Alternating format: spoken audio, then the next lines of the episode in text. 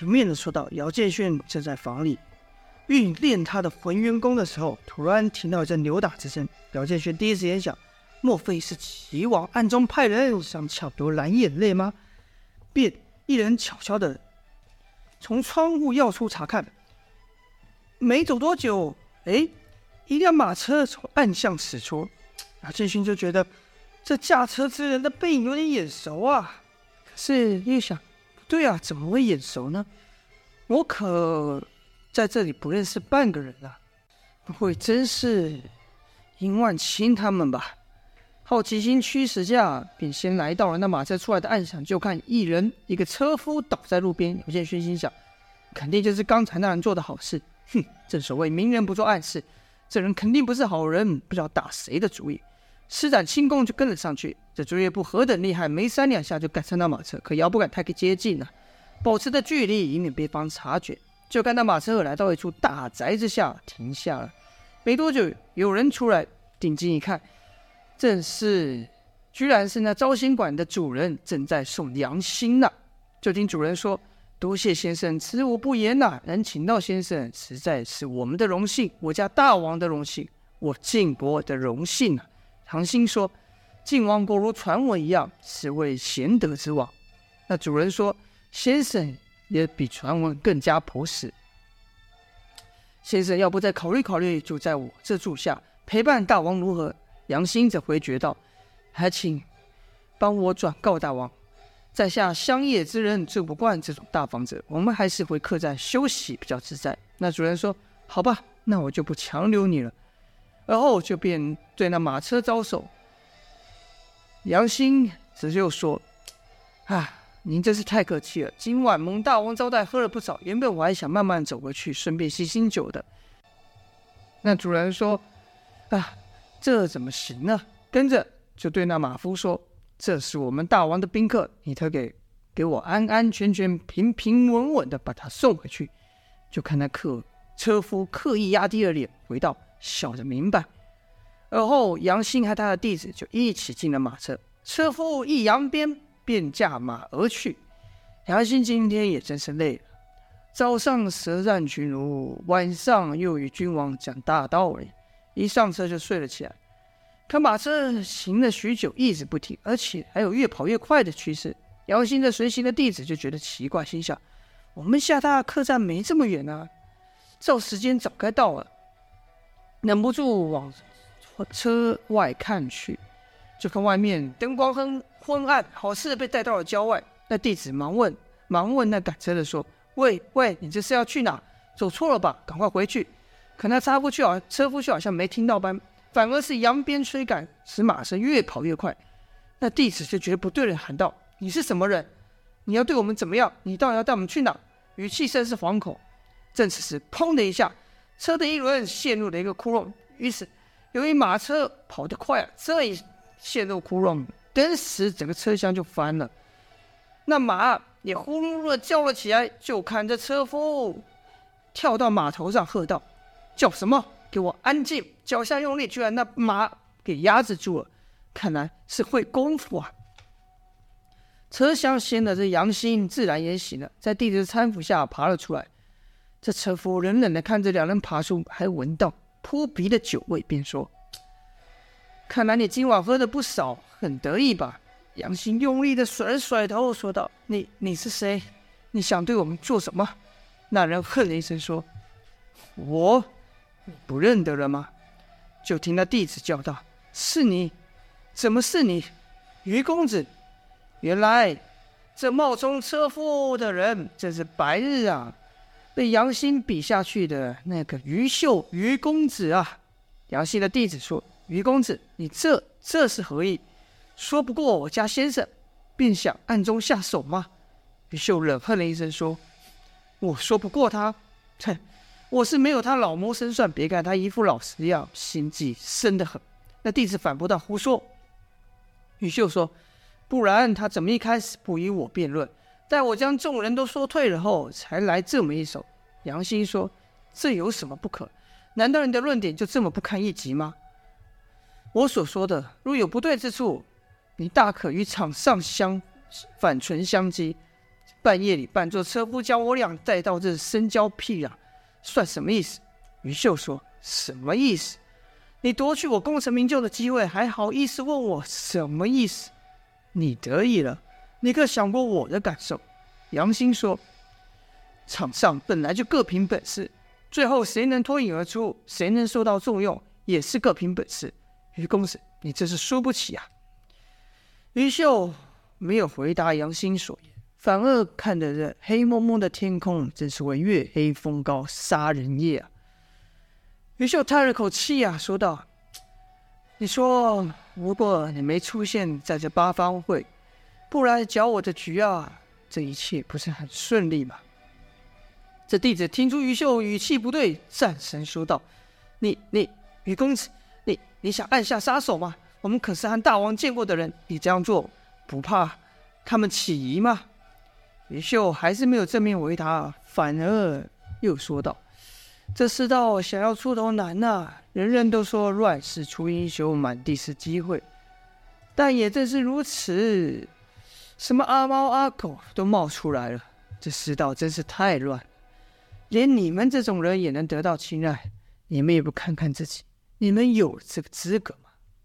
哎呀，于秀这话可是戳到杨希的痛处了，因为士农工商啊，把务农的地位虽然说排在前面，可实际上付出最多劳力的农民得到的收获却是最小的，生活也是最次的，这一句。有资格吗？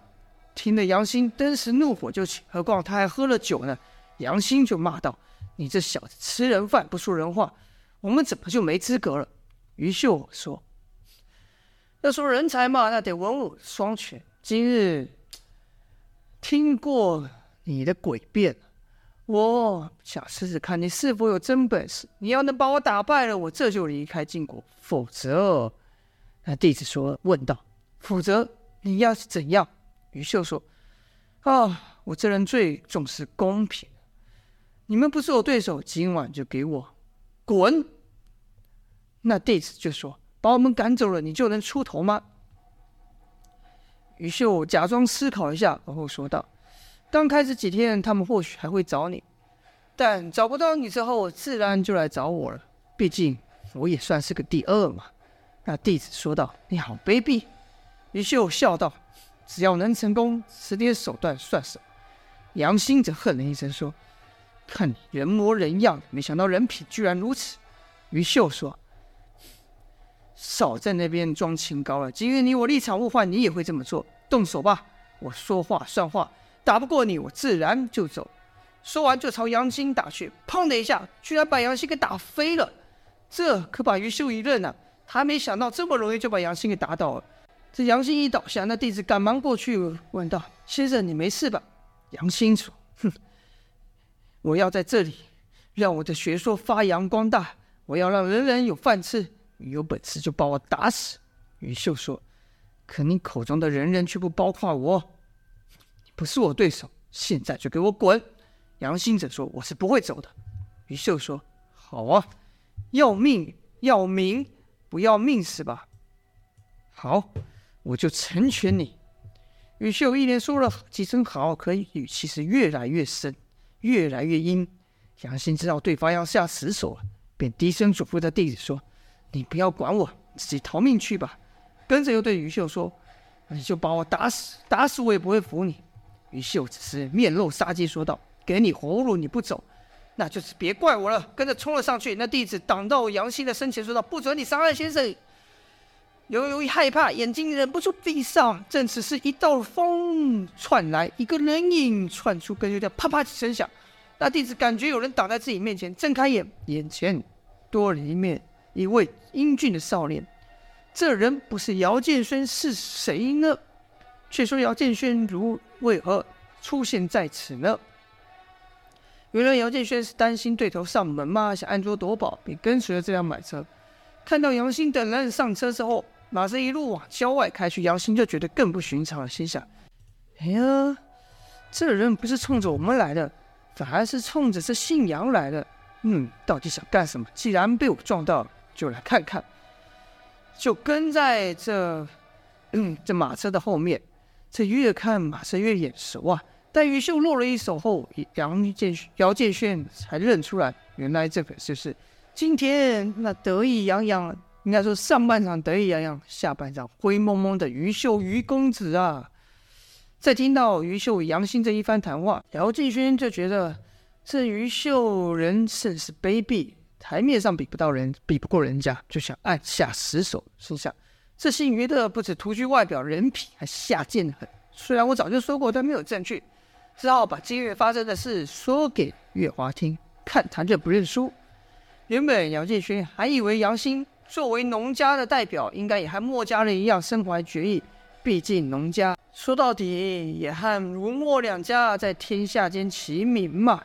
哪知道这这杨兴居然一点都不会武功，而这个于秀明知第第一次出手啊，不知道杨兴不会武功也就算了，第二次他明知杨兴不会武功了。还要下死手，这姚建勋可就看不下去了，所以纵身而出，挡到了弟那弟子身前，连出两脚踢退了于秀，跟着就听姚建轩对于秀说道：“哎呀，于公子啊，这三更半夜荒郊野外的，你你的身份好像不应该出现在这啊。”于秀则说：“你是什么人？”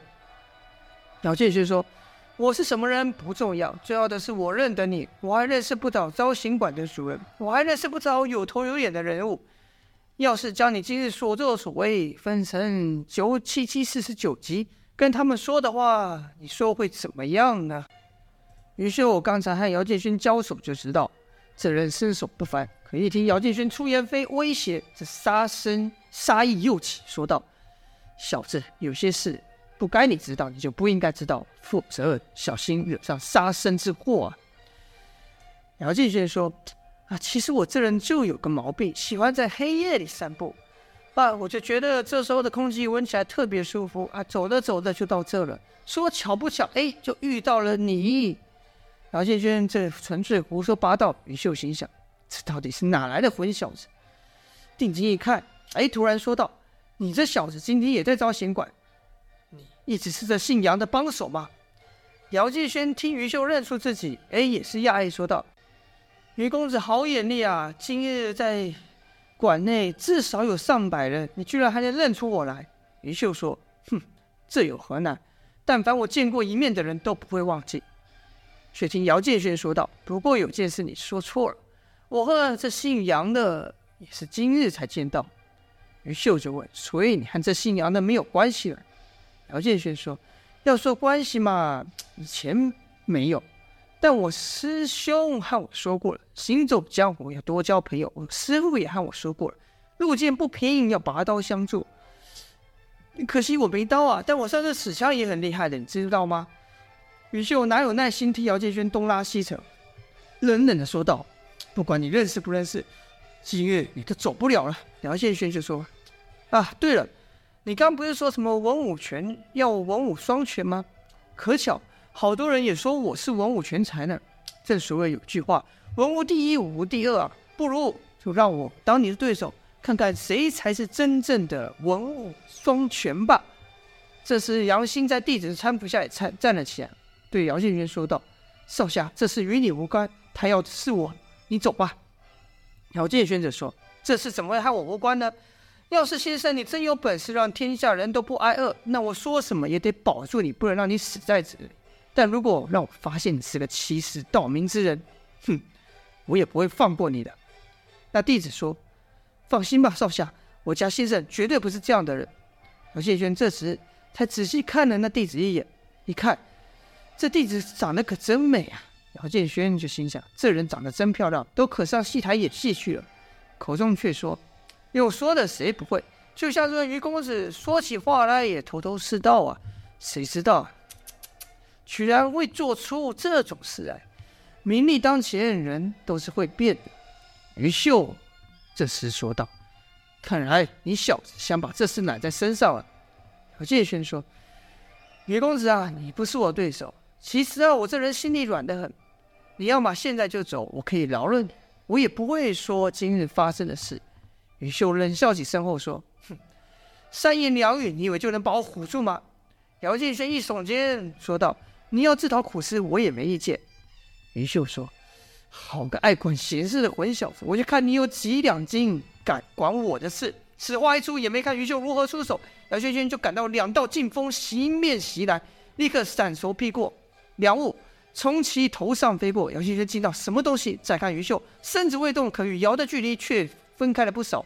姚轩轩在九黎上看过不少高手，也见识过墨家武功，他的江湖见识现在也不算低了。但像于秀这样子的功夫，可还第一次见，便问道：“你使的是什么怪招？”于秀说：“我教你个乖。”有些事不是你想管就能管的。姚建勋用同样的话回去：“我也教你个乖，惹到我你讨不了好。”就看姚建勋突然朝后退去，想查看刚才袭击自己的东西是什么，发现两个黑标插在树上。作为暗器，这标啊本就不易察觉，而于秀所发之标又通体透黑，在黑暗中那更是防不胜防了。姚建勋不敢大意，气运全身说道：“既然出兵器了，好，那我就陪你玩玩。”于秀说。玩，臭小子，小心玩火上身，丢了自己的性命。姚建轩不在意的说道：“不会的，我这人什么本事没有，就是命大。你是不知道多少人想我这条命，都给我打倒了。从殷万青到杨无惧，我看他们每一个都比你厉害。可是那又怎样呢？我依然没事啊，更何况我最近武功又高了。对了，正好拿你来练手，看看我现在的武功有多厉害。”好了，这就是本章的内容了。姚建勋路见不平，要救杨兴，还要和于秀对战了。不知道姚建勋功力大进后的首战会是如何呢？欲知详情，就待下回分晓啦。感谢各位收听，今天先到这边，下播。